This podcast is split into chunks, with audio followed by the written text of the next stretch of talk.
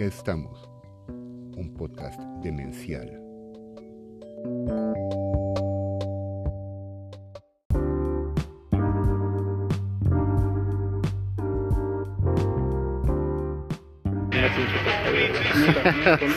Sí, ya está. Ya está. Y hablando de la cosa. Bueno, ve mejor Cristiano Ronaldo. Sí, no, no, y aparte ni siquiera nos pagaron la mención. Ya hicimos la primera mención de la noche. Bueno, nuestros patrocinadores. pues acá Ojalá. estamos. ¿no? Imagínate que nos lo... Bueno, pues acá estamos, eh, David Yáñez, Aaron Bruno y Adrián Dordelli hablando de nuestros patrocinadores. ¿no? Siempre entramos así. Creo que eso nos motiva, ¿no? La, tra- la, la, la tragadera. La tragadera. Y en esta ocasión también los taquitos, ¿no? Que ahora tocó. Nos ha tocado, fíjate, nos ha tocado eh, cuernitos, unos buenísimos. Nos ha tocado taquitos, nos ha tocado eh, panadería El Popo. Exacto. Sí, sí, exacto. Las galletitas estaban- estuvieron bien buenas. Pero saludándolos desde Terraza, estamos desde Terraza Monrovia. Y bueno, eh, hoy vamos a hablar eh, un tema pues muy interesante que es en relación a al machismo, ¿no? Eh, pero me gustaría que, no sé, que, dieras un poco la introducción, Adrián. Eh, ¿Por qué te llamó la atención este tema? ¿Desde qué eh, plataforma lo quieres plantear? Bueno, yo estaba un poco pensando durante la semana que este ejercicio de hablar a través del podcast y hablar entre nosotros, pues parece ser que tiene visos o, a mí me da como un vislumbre de que lo hacemos un poco como hacia la intimidad, ¿no?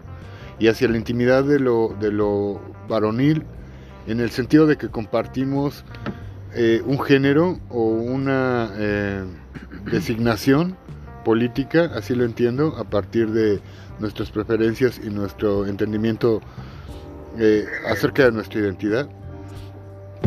Y eso lo estuve pensando en cuanto a que qué tanta relevancia podrá tener nuestro mensaje eh, en, en- medio de, todo lo que está pasando y por qué eh, nuestros nombres son masculinos y no son femeninos en el sentido de que la cultura parece ser que fundamentalmente se está eh, abrogando esa función, ¿no? O sea, llegar a trabajar bajo el estandarte del nombre femenino.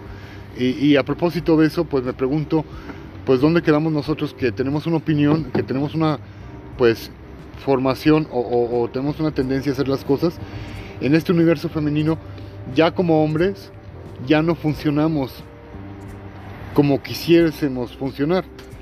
Entonces es un poco este discurso el que, el que, el que propongo para que discutamos. Y pues bueno, surgen las, las preguntas de entrada, Daniel. Porque bueno, dices que no funcionamos como quisiéramos. Yo no sé si, si, pudieras, ya que estás hablando de... No sé si lo quisieras hacer desde lo, desde lo singular. ¿Cómo es que Adrián Dordelli, eh, artista, quisiera funcionar dentro de este ah, amalgama femenina que planteas, ¿no? Sí, qué bueno que lo dices, porque en, en medio de todos estos discursos parece ser que lo que eh, está surgiendo es la anulación misma del discurso del hombre como tal, ¿no?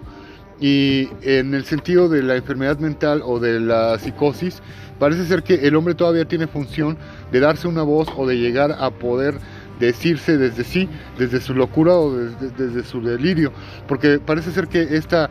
eh, o el formar parte de una minoría políticamente bien designada, que es la de eh, la discapacidad psicosocial, eh, participa del hacer eh, del que funge como delirante alguien empoderado, ¿no? Entonces, en este sentido, compartimos la dimensión tanto del feminismo como, como del homosexualismo o como de los ecologismos, que ya así los menciono en mi libro, ¿no? que es la demenciología.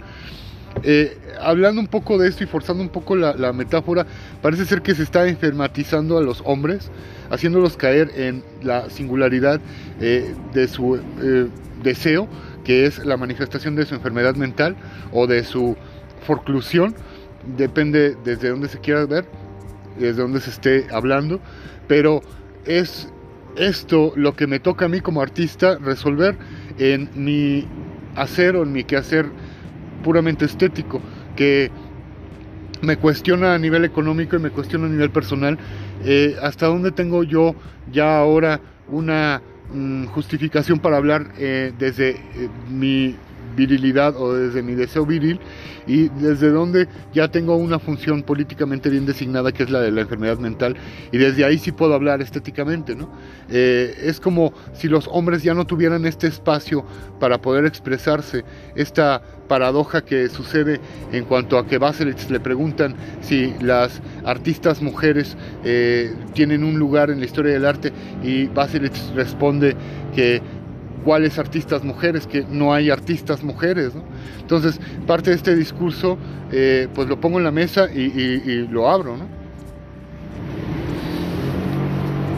Pues sí, mira, planteabas el tema de la singularidad y creo que para allá vamos todos, hacia una singularidad. Y yendo de lo general al objetivo, creo que uno de los temas que también tiene que ver con esta aniquilación tiene que ver también con el quitarle la, la imagen al hombre de proveedor, ¿no? Cuando que, pues bueno, citando a Yuval Harari, pues él plantea en su libro de Animales a Dioses justamente el que el hombre era el que se encargaba justamente de la casa y la mujer de la cosecha, ¿no? Entonces hoy pareciera que están cambiando un poco los roles, ¿no?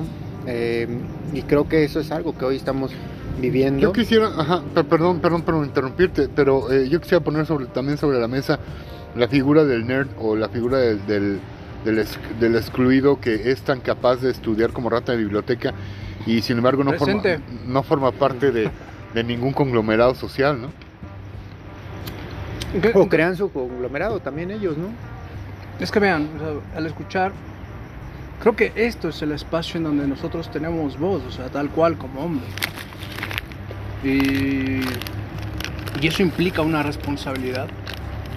Porque no podríamos estar hablando abiertamente si no fuéramos ratones o nerds de biblioteca.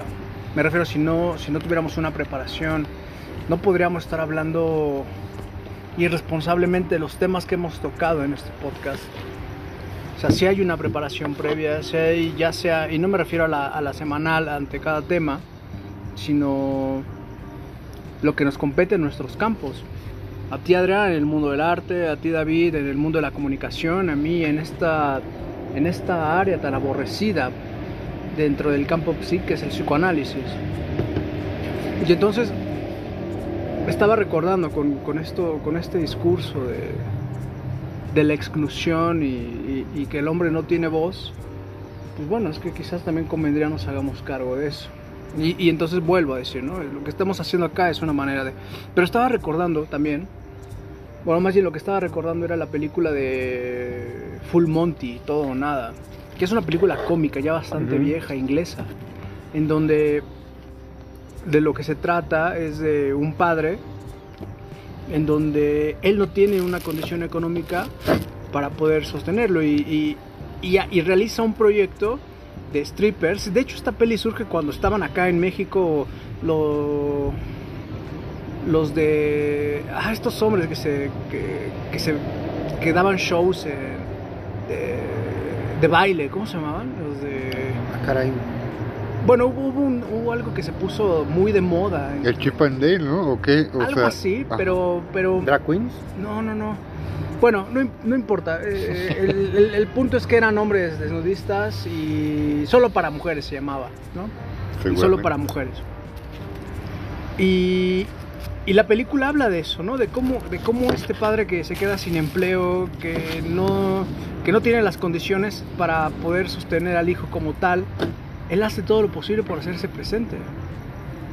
De todas las formas, ¿no? Y realiza un proyecto en el cual es alguna manera de todo se vale.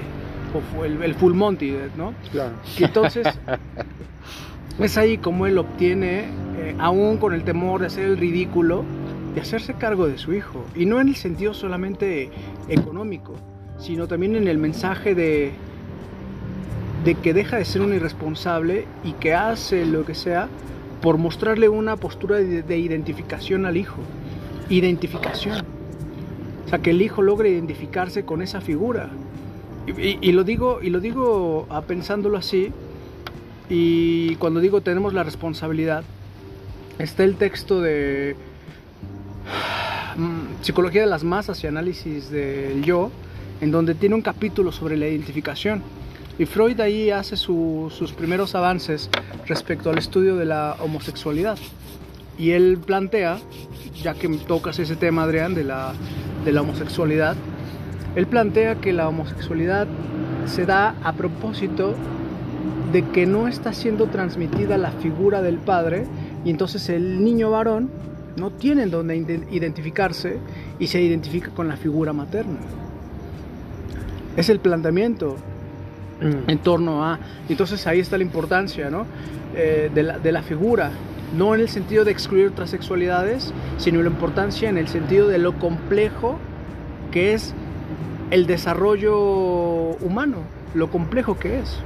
Oye, eh, te quiero mencionar esto, Aaron, porque por un lado es la exclusión, pero a la vez siento que también el ser humano necesita un poco esta exclusión.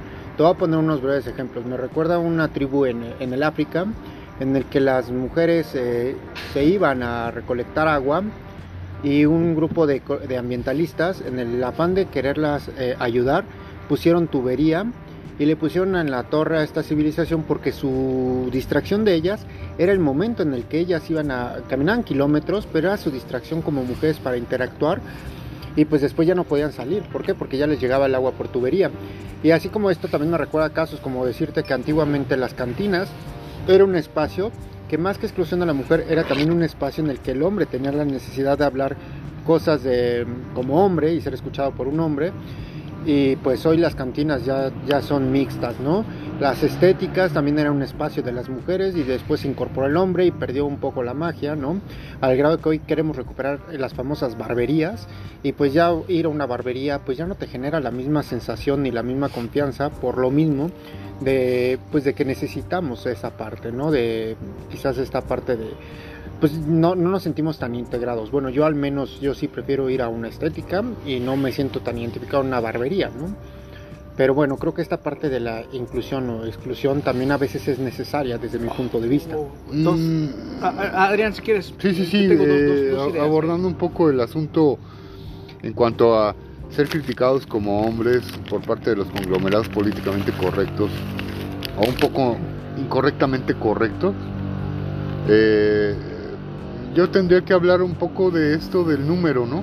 Esta noción tan importante, pero al mismo tiempo hecha a un lado y es este sentido de que algunos de nosotros no formamos parte de la mayoría, algunos de nosotros eh, formamos parte de una fuerte minoría que no se acepte como minoría, a lo mejor somos unicidades.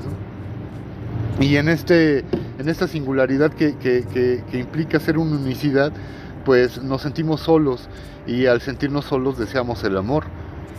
Y en ese sentido, pues ahí está la relación de pareja. Y el no poder estar con el otro, el no poder compartir lo que uno es desde la dimensión donde uno se reconoce como lo que cree ser, como lo que cree uno ser, pues revela una falta, ¿no? Yo creo que ahí, ahí es donde se revela la falta, ¿no? Donde tal vez se proyecta esa psicosis eh, que finalmente pues surge como un espejo en uno mismo. Es esa soledad, esa gran soledad y ese eh, ver en los comerciales o en los anuncios eh, que la gente se ama y que es feliz, pues uno quiere eso, ¿no? Uno quiere llegar a eso. ¿Y qué mejor modo que calzarse y trajearse con la ideología y, finalmente compartir un código establecido a partir de, pues, de una serie de acuerdos que, que, mutilan el alma. ¿Cómo sería eso, Adrián, de lo de la psicosis como un espejo? No, no, no, no localizo. Entonces, por favor, ¿cómo, cómo lo... o qué significa eso? Bueno, eh, tiene dos sentidos. El sentido aceptado de Lacan en cuanto a su ensayo, muy importante. ¿Del estadio del espejo? Así es, sí. Y en el otro sentido de, bueno, de las artes ocultas y pasando un poco a la, analogía desde las artes ocultas que utilizan los espejos mágicos, eh, la personalidad como un espejo que no alcanza a reflejarse en sí mismo, ¿no? Es como, como, como que falta una parte de ese reflejo y como que esa falta, eh, pues justamente es lo que nos hace soñar de una manera tan, tan, pues fuerte con la palabra y con el delirio. O sea, yo creo que es importante reconocer que eh, uno como ser deseante, en algún momento u otro se, se topa con que algo muy, muy hondo en uno implica una falta.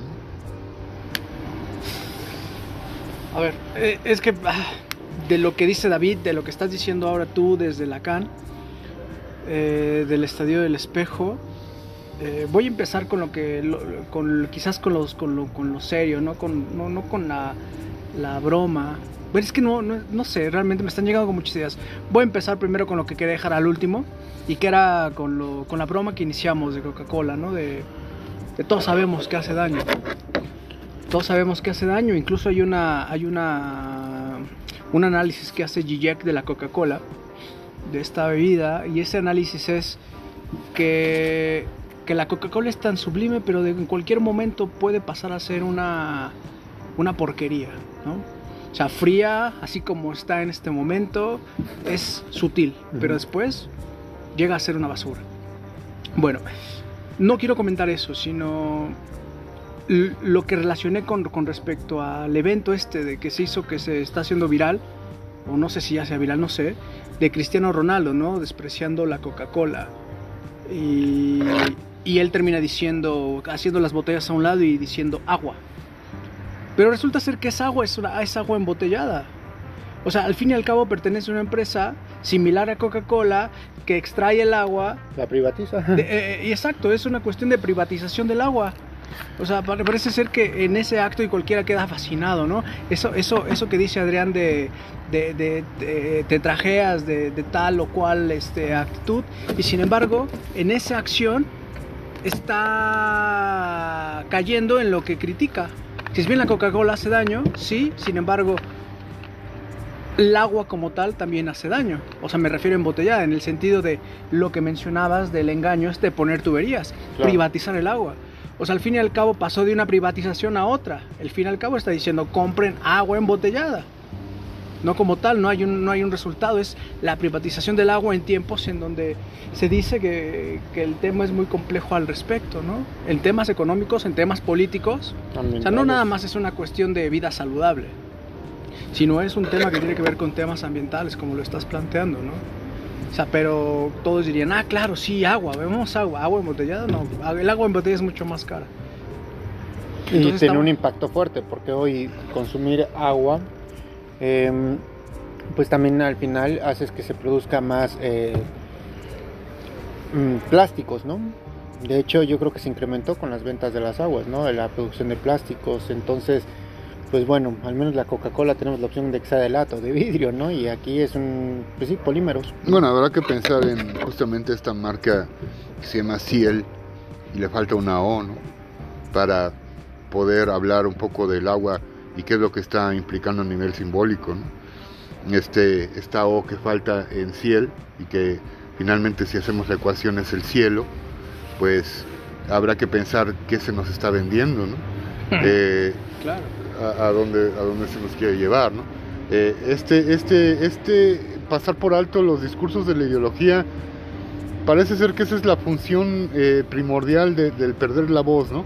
el no poder incidir en lo, en lo que es nuestra realidad más íntima y más inmediata, en nuestras amistades o nuestro modo de vida, no podemos hacer gran cosa con ello porque nos encontramos como en un, como en un tablero donde se nos ha situado y donde sabemos que en algún momento u otro podemos como medio salirnos, irnos al campo tal vez o formar parte de algún grupo muy exclusivo, pero finalmente eh, hasta dónde llega eh, esta ideologización de las cosas y hasta dónde compramos el mensaje, hasta dónde vivimos de acuerdo a ese mensaje y hasta dónde realmente podemos salirnos, ¿no? Porque todo el mundo eh, vive con esta fantasía de que pues vivimos esto porque eh, yo estoy participando en ello. Y creo que es un poco el, el, preguntarse realmente hasta qué punto realmente uno está tomando las decisiones de dónde vive y cómo vive, ¿no? Entonces, sigo, Adrián, tu esto que localizas respecto a cielo, cielo, suena cielo, por supuesto, ¿no? Y uno no puede dejar pasar esas, como lo mencionaste, estas, estos discursos. Y entonces parece ser que sí, que, que los productos nos ofrecen el cielo, ¿no? Es una, es una visión muy religiosa. Nos ofrecen el cielo en la tierra. Y no deja, y, y es este discurso religioso como tal, ¿no? Y lo ocupan muchas marcas, ¿no? Como Victoria's Secret que te vende ángeles, ¿no? Como Red Bull que te vende alas, ¿no? O sea, al final es la venta de, del cielo, ¿no? Y curiosamente, eh, la, forma de, perdón, el, el, pasar por alto el mensaje frontal es banalizándolo, ¿no? Estos ángeles y estas alas de las que hablaba David, finalmente parece que, que no están hablando ni de ángeles ni de alas, ¿no? Cuando se nombran alas los cigarros, parece que se están nombrando otra cosa y desde otra palabra, desde otro significante. Es muy extraño lo que pasa ahí. ¿Qué sería eh, en esto? ¿Qué ubicas en las alas tú, Adrián? Bueno, pues el volar y el irse, ¿no? el elevarse y el finalmente pues llegar al cielo, ¿no?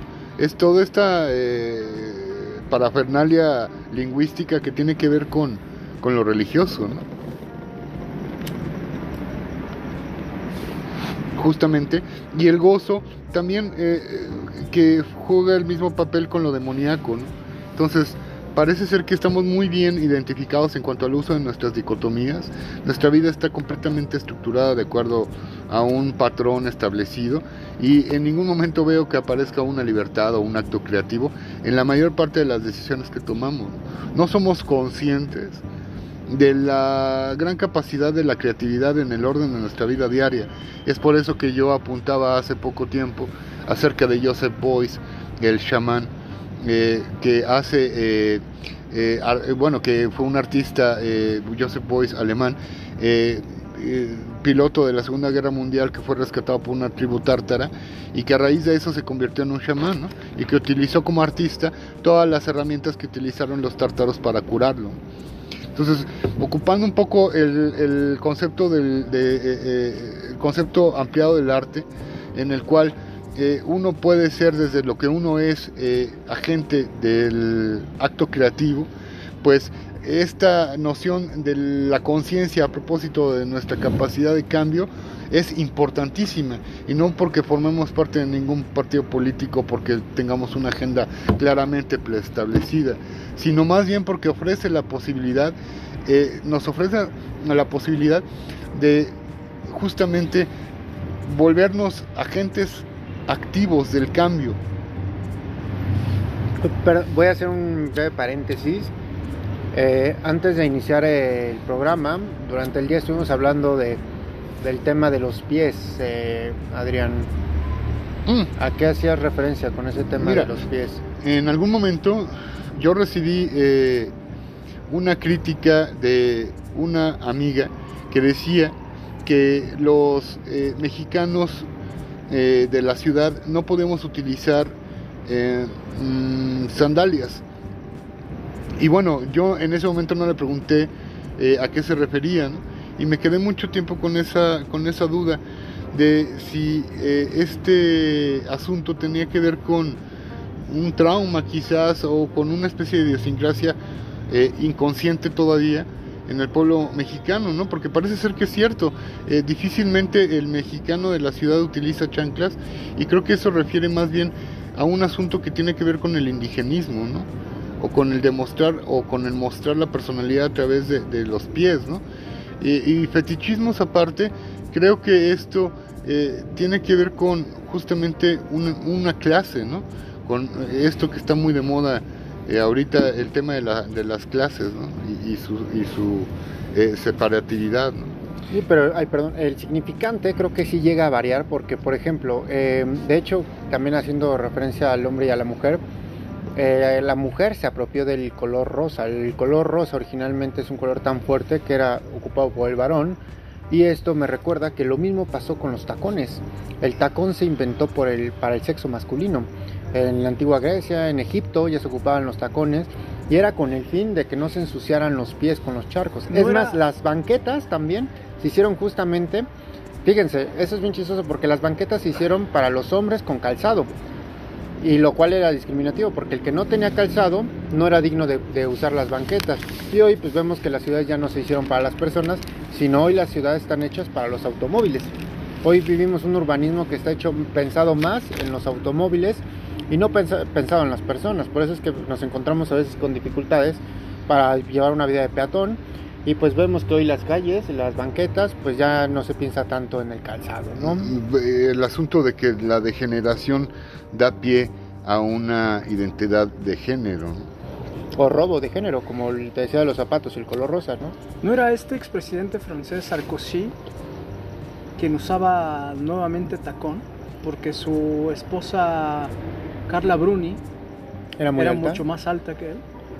Pu puede ser, ¿eh? No lo recuerdo. Pero le hubiera venido bien también a Enrique Peña Nieto, ¿no? Porque también era muy bajo. Bueno, Pero sí era del sexo masculino originalmente. sí, no, no, y lo relacioné con eso que, que menciona, ¿no? Que el tacón en un principio era del hombre, ¿no? No sé, estoy, eh, estoy realmente siguiendo pensando en muchas, en muchas cosas de lo que están mencionando a ustedes, que todas se me hacen muy importantes e interesantes. Mira, eh, ya mencioné la primera, ¿no? Lo de la, la, cuestión de la privatización y mira, lleva a que Adrián se conecte con la cuestión de, de lo de no pasar por alto esos discursos, ¿no? Y lo, contextualizamos en el campo de, de lo religioso a partir de Los Ángeles, las alas, o sea, una cultura de la elevación. De hecho, hay un, hay un documental que se llama así, Culture High, en donde habla precisamente de estar siempre elevados, ¿no? Pero bueno, eso es ya tocando ese tema. Sin embargo, hay otro, hay otro punto que tocas de las barberías, de, los, de las cantinas. Estéticas. Pero me voy a centrar en este momento en cantinas, eh, citando Duelo y Melancolía de Freud, a propósito del duelo. ¿Qué hace? Y, y relacionando con ese tema de la, de la homosexualidad y de la pulsión homosexual, ¿qué hace un hombre cuando se pelea con su novia, con su mujer? ¿Qué es lo primero que hace? Se refugia en los amigos, ¿no? En la imagen. Se refugia en un bar, ¿no? En el bar, en la chela. La, el planteamiento de Freud es que esa búsqueda es buscar el amor perdido en el hombre. Un acto homosexual. Un acto homosexual. Entonces es desde ahí podríamos estar cuestionando a, a, que, a, aquellas figuras que se la viven en las cantinas simulando ser muy machos, ¿no? Algo muy porfirista, ¿no? Exacto, a lo muy porfirio. Uh -huh. O más bien porfirista no de él, sino de, ah, de esta serie que sale al respecto de su... ¿Cómo se llama? De su... De su sobrino. De, no, no, no, de su yerno. De su yerno. De su yerno. Que se casó con su hija. Ajá. O lo casaron, más bien. Más bien, no, sin embargo, era esta figura del, del macho menos. Macho menos. ¿No? O sea, macho menos ahí era. Y, y, y aquí quiero agregar algo. Eh, justo porque esos temas en la actualidad son sensibles, son delicados. Y entonces quiero plantear la postura de por qué o cómo podríamos este, comprender lo siguiente, ¿no? Es una carta, es una carta que estoy recordando de una mujer que le escribe a Freud. Es una, está fechada el 9 de abril de 1935 en Viena. Y Freud le responde de la siguiente manera. Voy a, a lo que le responde Freud. Estimada señora, de la lectura de su carta concluyo que su hijo es homosexual. Me impresiona mucho el hecho de que usted no menciona este término en su carta. ¿Me permite que le pregunte por qué lo ha evitado? La homosexualidad no es ciertamente una ventaja, pero tampoco es algo de lo que haya que avergonzarse. No es un vicio ni una degradación, no puede ser calificada como una enfermedad. Nosotros la consideramos como una variante de la función sexual, ocasionada por ciertas deficiencias en el desarrollo sexual. En esa traducción dice deficiencias, en otras dice accidentes en el desarrollo sexual. Muchos individuos célebres y respetables de todos los tiempos han sido homosexuales, y varios de los más grandes, entre ellos Platón, Miguel Ángel, Leonardo da Vinci, etc. Es una gran injusticia perseguir la homosexualidad como se persigue al crimen, y es también una crueldad. Si usted no me, no me cree a mí, lea los libros de Havelock Ellis. Cuando usted me pregunta si yo puedo hacer algo por su hijo, entiendo que usted quiere preguntarme si yo puedo suprimir la homosexualidad y poner en su sitio la heterosexualidad normal. La respuesta, en líneas generales, es que no podemos prometer que eso se logre. En ciertos casos tenemos suerte en, desarrollar y potenciar los gérmenes de tendencias heterosexuales que ciertamente están presentes en todo homosexual. En la mayoría de los casos esto no nos es posible. Es un problema que depende del grado, forma y cualidad, así como de la edad del individuo. Es imposible predecir los resultados de un posible tratamiento. Lo que el psicoanálisis puede hacer por su hijo no va exactamente por ahí, va por este otro camino. Si su hijo está angustiado o neurótico o atormentado por ciertos conflictos o si se siente inhibido en su vida social, el análisis podrá aportarle equilibrio y paz mental y hacer de él una persona consciente de lo que es y de cómo es, siga siendo homosexual o no. Si usted quiere que su hijo sea tratado por mí, acérquese a Viena. Yo no acostumbro a trasladarme en estos casos. De todos modos, espero su respuesta. Sinceramente suyo, Sigmund Freud. ¿Por qué, ¿Por qué, me acordé de esta carta y por qué lo menciono como una cuestión de delicadeza? Porque implica una responsabilidad, ¿no? Y entonces la responsabilidad que tenemos nosotros al porque no, no, no sé, no, no es cualquier cosa que algo circule en esta plataforma, ¿no? Donde, donde nos escuchan, en, Spotify. Puede ser que nos escuche cualquier otra persona. Y, o más bien personas que, que, que están pasando por situaciones delicadas en ese sentido. ¿Y qué responsabilidad sería arrojar cosas sin respeto? Y entonces lo que estamos eh, haciendo acá es hablar sí de la homosexualidad, no criminalizarla, pero sí hablando de, ese planteamiento de génesis que hace Freud. Y, sin embargo él tampoco la persigue, ¿no? sino de lo que se preocupa el psicoanálisis es de si la persona es homosexual o no es homosexual, es buscar un equilibrio o una paz en la persona. Y creo que eso es lo que menos eh, se habla. Estaba, estaba leyendo, eh, empecé a leer La peste de, de Camus. O Camus. Bueno, Camus. Ajá, y, y, ahí habla precisamente de, de, un doctor en donde las primeras líneas, en donde todo el mundo está preocupado por la peste eh, alrededor, que es una peste de ratas, pero nadie realmente se preocupa por los enfermos. O sea, nadie está preocupado realmente por la salud del otro, ¿no? Y entonces es ahí donde la peste, por lo que estoy entendiendo del texto de, Camus, es que la peste es la indiferencia hacia el otro. Gandhi se ocupó en su momento de justificar la posibilidad de cambiar el registro social en la India y darle voz a los intocables, esta casta más baja que existe en la cultura india donde vendrían a ser estos eh, intocables como nuestros eh, bien amados eh, durmientes de Tasqueña, como personas que se dan bien a vivir en las calles de Iztacalco, o, aquellos que pues, no encuentran un lugar donde pernoctar y finalmente pues, van a quedar allá a la tapo. ¿no?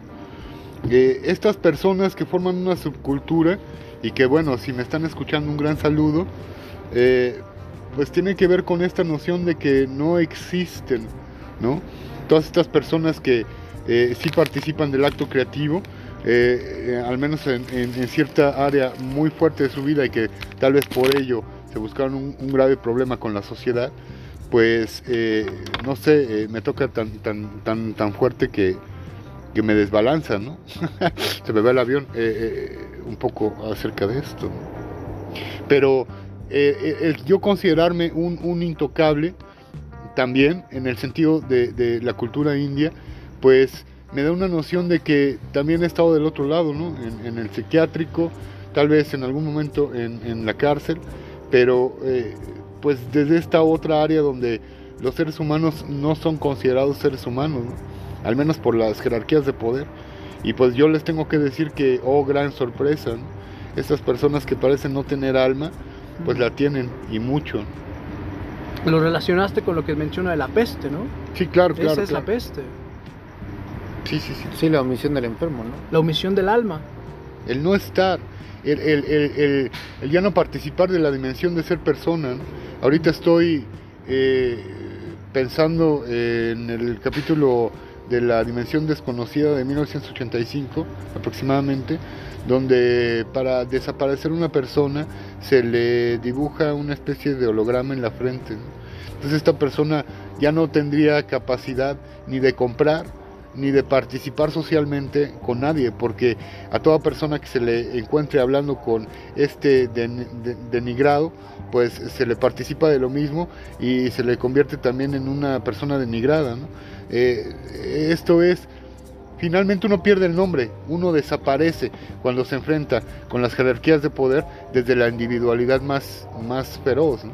Bueno, pero hoy vivimos un mundo de minorías también y me recuerda mucho justamente algo que decía Byung-Chul Han, ¿no? Que hoy vivimos en una era en la que el ser humano, eh, el problema no es tanto la, eh, la epidemia, ¿no? Relacionándolo ahora con el COVID, sino que justamente la implementación de estos sistemas de poder y sobre todo de vigilancia. Y lo- hoy, hoy lo podemos vivir, eh, ver en China, en donde hoy basta que una persona esté en- eh, hable en contra del régimen, que lo desplazan y le quitan puntos y le quitan a lo mejor su derecho a uso del transporte público o, o lo- le, le quitan puntos para poder laborar y afectan a él y a su familia. Entonces hoy estamos viendo esa parte de esa discriminación, ¿no? Hoy estamos viendo que a través del COVID hoy se han implementado otro sistema de vigilancia a través también de redes sociales, por el cual, bueno, espero esto no nos traiga problemas, ¿no? Pero bueno, Bueno, pues. Pero. Pues hagamos red, ¿no? Eso que estás diciendo de nuevos sistemas de vigilancia. Estaba recordando que Néstor García Canclini, un profesor de la, de la UAM Xochimilco, Xochimilco, no, UAM Iztapalapa, él, hace poco hacía público que cómo, que cómo es que los gobiernos se enteraban de quién, de qué personas realmente guardaron la cuarentena y era por medio de la localización del celular. O sea, no, y es en el sentido de eh, cuánto tiempo estuviste en tal lugar, cuánta, cuánta distancia recorriste. O sea, realmente eh, ahí estaba la vigilancia. De, realmente no era, porque muchas personas temían, ¿no? De que, ah, no me voy a registrar en el restaurante al que voy porque tienen mis datos. tienen, van a tener mis datos. No, pues es que esos ya están.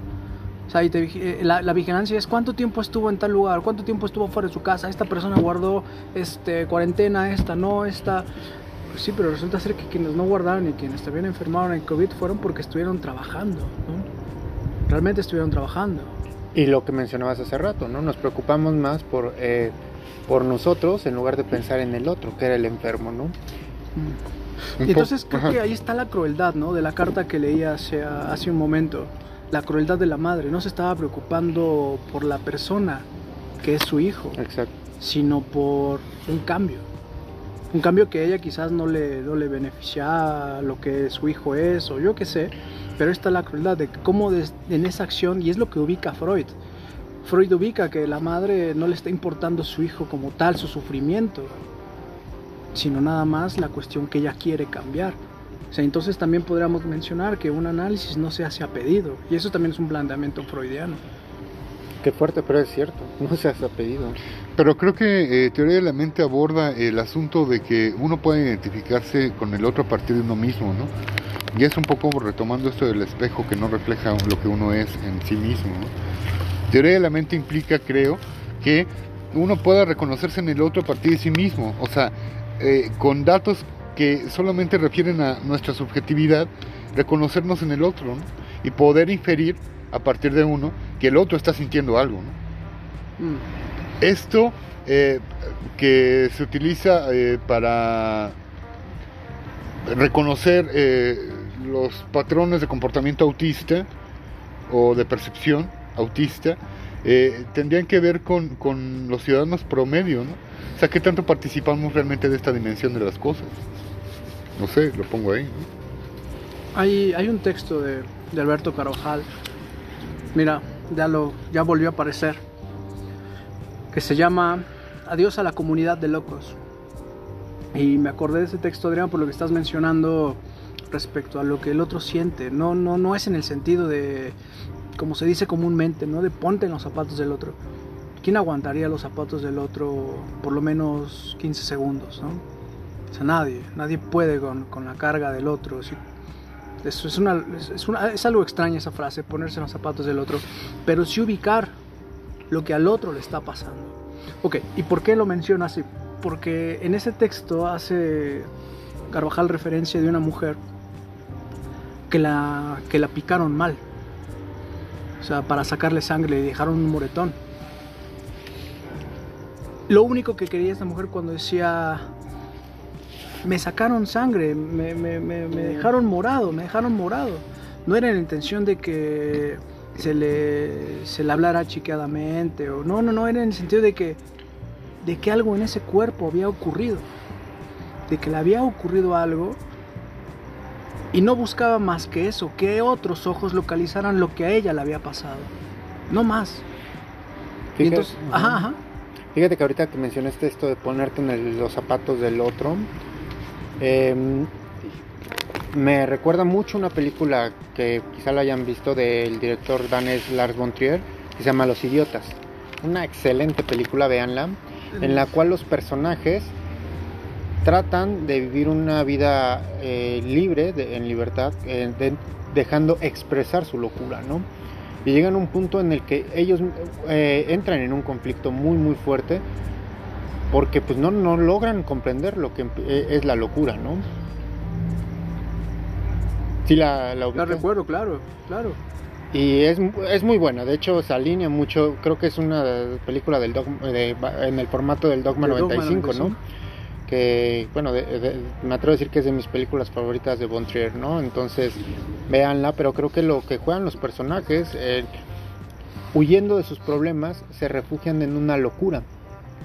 Y uno, ah, uno podría decir actúan como locos, pero no, realmente están expresando, dejando salir su locura, ¿no?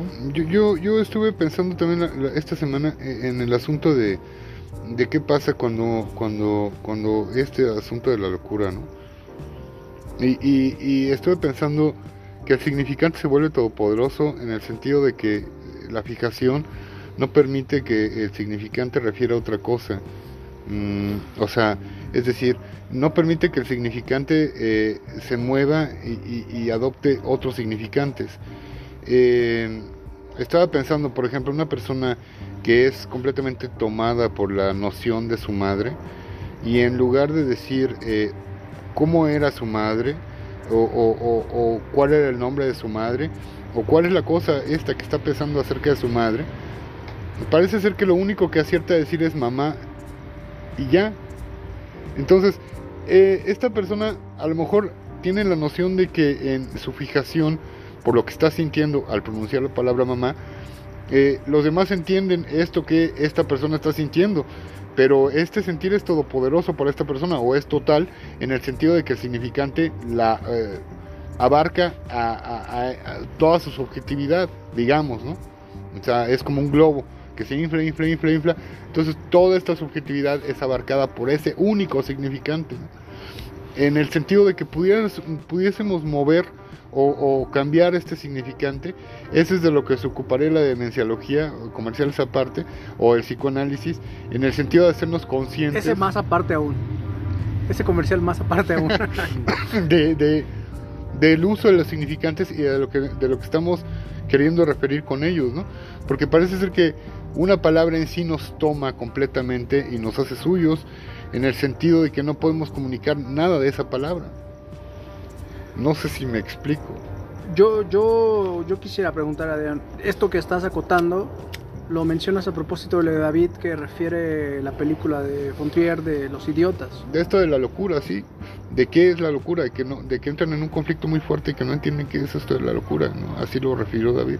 Y de hecho ahorita estoy recordando que uno de los personajes está huyendo de sus problemas. De sus padres. Entonces ¿no? realmente siento que al final está buscando a sus padres porque en la locura ellos se vuelven codependientes a que les den de comer, a que los lleven a nadar, okay. a que lo... Entonces siento que en, son tan grandes o, o lo rebasan los problemas que prefieren hacer la búsqueda materna o paterna en comportarse como, en este caso de la película, como niños. Como ¿no? bebés. Como bebés, Claro, exacto. claro. Que les den de comer porque eh, renuncian a sus responsabilidades de vida y todos caen en lo mismo, ¿no? En que les cambien el pañal, en el que los lleven a nadar, en el que los lleven a...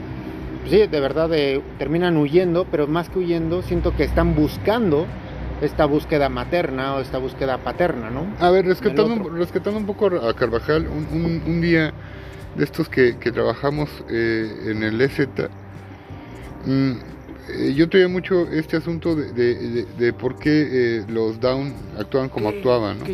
Ajá, Entonces, eh, el, el asunto acá es que yo le pregunté, eh, y se lo dije frontalmente, ¿usted cree que esto de que seamos incapaces de, actuar en, gran, en- y me refería a los psicóticos, a, los, a los esquizofrénicos, que se les adjudica que en su viaje mental pues no pueden ocuparse de ciertas cosas en lo social y acerca de su persona?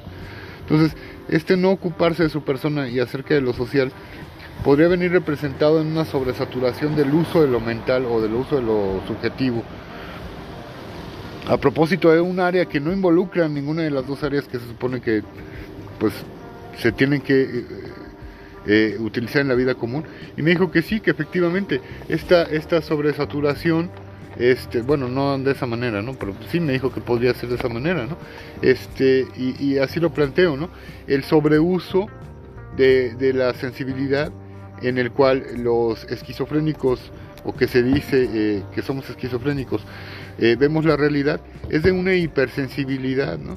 y esta eh, hipersensibilidad también tendría que ver con una hipersexualidad y bueno esto eh, difícilmente eh, esta sobreenergía o esta gran capacidad o ultrasensibilización acerca de la realidad no permite en cierto momento mover o trasladar esta fijación eh, a propósito del significante que se vuelve total para eh, quienes hemos estado en el, en el psiquiátrico, ¿no? O sea, parece ser que una sola palabra, sea Jehová, sea Satán, o sea una palabra conforme, eh, pal- una palabra pal- maleta, este, formada por Jehová, Satán, nos toma completamente y es la sensación que esa palabra nos provoca, no tanto su, su significado, digamos, eh, sino eh, más bien su sensación cada vez que la pronunciamos y cada vez que la sentimos en nosotros, encarnada, lo que provoca esta fijación total, ¿no? Esta psicosis.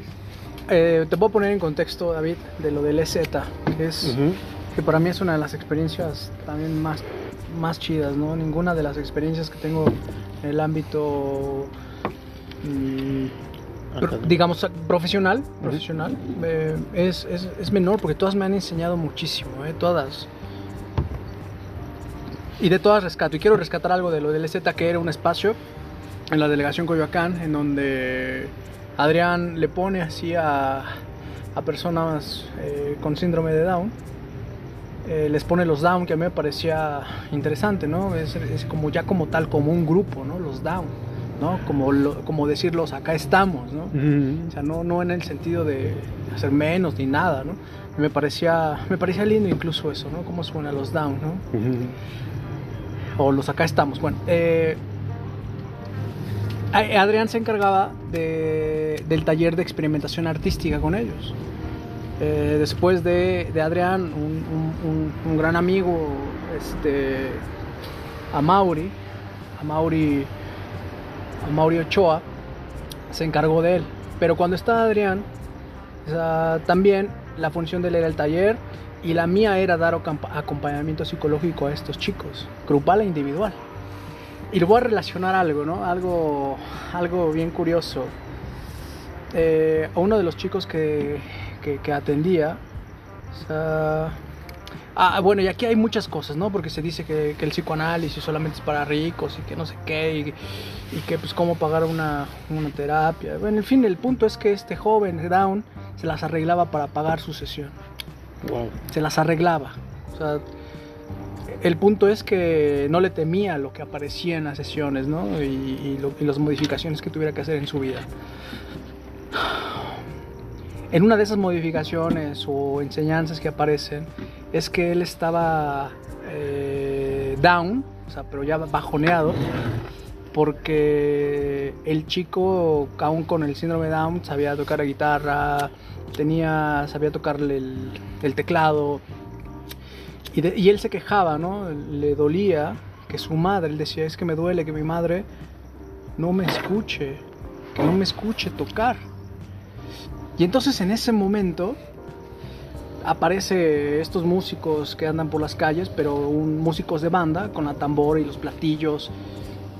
Y le digo, bueno, es que parece ser que como lo hacen ellos. O sea, es que para que lo escuchen tocar, me dice, sí, sí, sí, ya entendí. Tengo que salir a la calle. Y entonces justo eso, ¿no? Es, es decir, no, no, no siempre está buscado el reconocimiento materno y lo relaciono esto con lo que mencionabas, ¿no? De los, de los idiotas, de regresar a esa posición de, de bebé, de ser alimentado, de ser cambiado el pañal. Entonces lo que este joven Down ubica es la separación de la madre. Si quieres realmente ser escuchado en lo que hace en el campo de la música, Sal. sale, sale, en efecto. O sea, y eso son las experiencias que uno recupera esos espacios que dices, Y ahí sí yo que, quisiera Wow. apuntar una cosa que, que he estado apuntando durante varios programas, que es, parece ser que no eh, queda claro qué es lo que hay que hacer eh, en tanto grupo, porque en tanto individuo parece ser que las herramientas pues ahí están, el análisis es, un- es una de ellas, pero en tanto grupo parece ser que eh, este, esta noción de qué hacer o qué no hacer no está clara en cuanto a la ideologización, porque parte de la ideologización es que permanezcamos como unidad o como unidad en nosotros mismos a propósito de que lo más objetivo en nosotros no salga a lo social. Entonces, ¿qué tal que varios de nosotros nos ponemos de acuerdo para que algunas de las cosas que en nuestra subjetividad aparecen sí salgan a lo social en forma de grupo? Esas cosas parece ser que no están claras en CISEC, que habla mucho de eh, el resistirse o en hacer algo a propósito de lo ideológico, ¿no? Tal vez puedas aclarar algo acerca de ello, Aaron. Tú que has leído un poco más de CISEC. No sé si lo haga desde, desde él, pero creo que, creo que te refieres a este, a este, bueno sí, mejor si lo haré desde él, creo que te refieres al texto de En defensa de la intolerancia, en donde te tolero, él plantea eso, te tolero mientras no saques tu subjetividad, mientras seas homogéneo. Así sí te tolero. Puedes estar, te reconozco como tal, pero no cerca de mí. Qué fuerte. Mientras no haya rasgos de tu subjetividad, ¿no? De tu alma. Y el alma es justo no este espectro místico, sino el alma no es otra cosa más que nuestro sentir, nuestros sueños, nuestros lapsus, nuestros suspiros, Nuestro registro genético también. ¿eh? Bueno, también. Una cuestión de, de, de- de génesis, ¿no? Que también es el planteamiento que hace Freud en Introducción del Narcisismo al Psicoanálisis. La psicosis es un tema de, de, génesis y no tanto en el sentido de la genética, sino en el sentido de lo que se transporta de generación en generación. O sea, eso también es la subjetividad. Y entonces, con eso, ah, ya me acordé, Adrián, que te decía, Sí, sí recordé a Zizek, pero también recordé, con algo de lo que están mencionando, recordé a, a Buñuel. Ay, a ver, cuenta. Recordé a Buñuel en la película esta citada, o muy citada, poco vista, pero muy citada, de Los Olvidados, ¿no? Que cuando salió en México, claro, fue grabada acá, pero cuando salió fue censurada. Fue censurada porque lo que Buñuel dejaba ver es precisamente no solo a- al, al, al olvidado, a estos hombres que mencionabas de los de Bajo Puente de, de De Miguel Ángel de. Quevedo y, y Tlalpan, Tasqueña, no solamente los dejaba ver, sino también dejó ver su subjetividad, porque lo que plantea ya son, son sueños, son, son dolores, eh, en el sentido del abandono materno, todo ese tipo de cosas, y parece ser que eso no fue tolerado, ¿no? Sí, porque y- criticaba a una sociedad que no nos integraba, ¿no? O, o a una sociedad que tiene como todas las sociedades, ¿no? O sea, este, eh, eh, creo que la, la, la, cuestión es esa, ¿no? Para quienes uh, tengan conocimiento de eso, quienes llegan o han visitado los lugares no turísticos de cualquier este, país europeo, se da cuenta de que no todo es tan lindo como, como nos lo muestra, ¿no? De hecho, ahorita que mencionas esa película de Luis Buñuel, de Los Olvidados, me recuerda esta imagen que ponen de fondo la urbanización, el desarrollo de, la, de una gran ciudad y se ve que están surgiendo edificios, está un, eh, eh, hay un avance, pero no todo hay avance, ¿no? No en todo hay avance desde el momento en el que es una crítica a este nuevo surgimiento de las clases medias, a estas, eh, a estas clases ya posicionadas que no integran justamente a los olvidados, ¿no? Es que yo estoy, ahorita que dices eso de la urbanización, y creo, creo que justo muestra la escena de... Para quienes la han visto la reconocerán y para quienes no, pues es una invitación. La escena del Jaibo. Del uh -huh. Jaibo, el que, el que estaba en el tutelar y sale y, y mata a Pedro. Ajá. No, a, a, Pedro y a otro, ¿no? O sea, ma mata a dos, el Jaibo, dos, dos, dos, dos, jóvenes. Pero al primero que mata es justa, es, es, es a uno de estos chicos que está sosteniendo o, o construyendo las bases de esa de urbanización. Y, y, y, queda impune, ¿no? Nada más se ve en la escena al padre gritando de su hijo, lo mataron a la mala, ¿no? El sufrimiento de un padre. Y eso parece ser que no, ese tipo de cosas, no, eso también es subjetividad, eso también es el alma, el sufrimiento de alguien. Y entonces, sí quiero ser muy enfático en esto, ¿no? O sea, ¿qué hay detrás de toda esa urbanización, de todo este monstruo llamado desarrollo, ¿no? O sea, esas son cosas en las que comúnmente no, no hacemos caso. Y volviendo un poco a lo que ya planteé un poco Me descarto, antes, ¿no? porque es lo que a mí me interesa quizás, escuchar un poco al respecto de, de, del sufrir, el sentimiento del otro. Pero cuando creo que hablé como, como comunidad, como sociedad, ¿no? O sea, no, es, es lo que de hecho, ahorita que mencionaste Los Olvidados, eh, yo los invito a que vean el final alternativo, porque hay un final que no se... Igual que en Efecto Mariposa, también hay un final en el que Ojitos mata al Jaibo y se integra a, okay. a, la escuela, y ese es el final, que de hecho eh, se incorpora a la sociedad eh, que estaba saliendo, ¿no? Entonces se ve esta escena en la que él entra a, a, a un instituto, ¿no? Entonces pues no sé por qué Buñuel decidió eh, omitir esta, este final y pues lo dejó en un final muy sádico, ¿no? En el cual pues Ojitos muere, ¿no? Más bien. Sádico, sí, porque es la realidad. O sea, porque eso es realmente lo cruel, a lo que le temen. Y imagínate, ¿no? Hubiera sido una historia romántica uh -huh. si, el, si el niño explotado, que es el Ojitos, eh, por, el, por el mayor, ¿no? Ajá, o sea, ah, claro, el, los buenos siempre salen con, no, no, no, parece ser que lo que Buñuel muestra es eso, ¿no? El Habría sadismo. que ver si la velocidad y eh, este asunto de, del pensar súper rápido tiene que ver con el sentido, ¿no? Que finalmente si el sentido viene otorgado por la taquisiquia y si la taquisiquia y este sentido ultra rápido eh, tendrían que ver con una fundamentación de lo que se da en nombrar como psicosis. Eso es un poco lo que, lo que yo podría aportar al asunto de la locura. Bueno, pues ahora ya terminamos, muchísimas gracias. Y nada más como último comentario, eh, cerrando, eh, sí me gustaría hacer un comentario. Hoy nos escribió en algún momento un, un, una persona a la que estimamos mucho, que se llama Ernesto. Eh, nos preguntaba cuál era nuestra opinión sobre el hombre lobo y justamente también viene de esto, ¿no? Que es justamente el hacer a un lado a, a, a a ciertas personas de las ciudades. ¿no? En Alemania se ocupaba como una forma de sembrar el miedo, porque en el invierno pues, los lobos andaban en las ciudades y la gente eh, era una forma de control para que la gente no saliera a través del sembrar miedo. ¿no? Después esto pues, ya se fue adaptando a la industria del cine, no, bueno, la cultura alemana creció mucho. Entonces, bueno, ya lo desarrollaremos más a... Ah, ¿no? yo, yo agrego, este, el lobo para loco eh, falta de la B a la C, ¿no? Entonces nada más es la B por la C y el lobo por loco, ¿no? Por cierto, un saludo eh, Ernesto, si nos estás escuchando, y ya está, y aquí estamos y faltan algunos segundos y ya nos fuimos.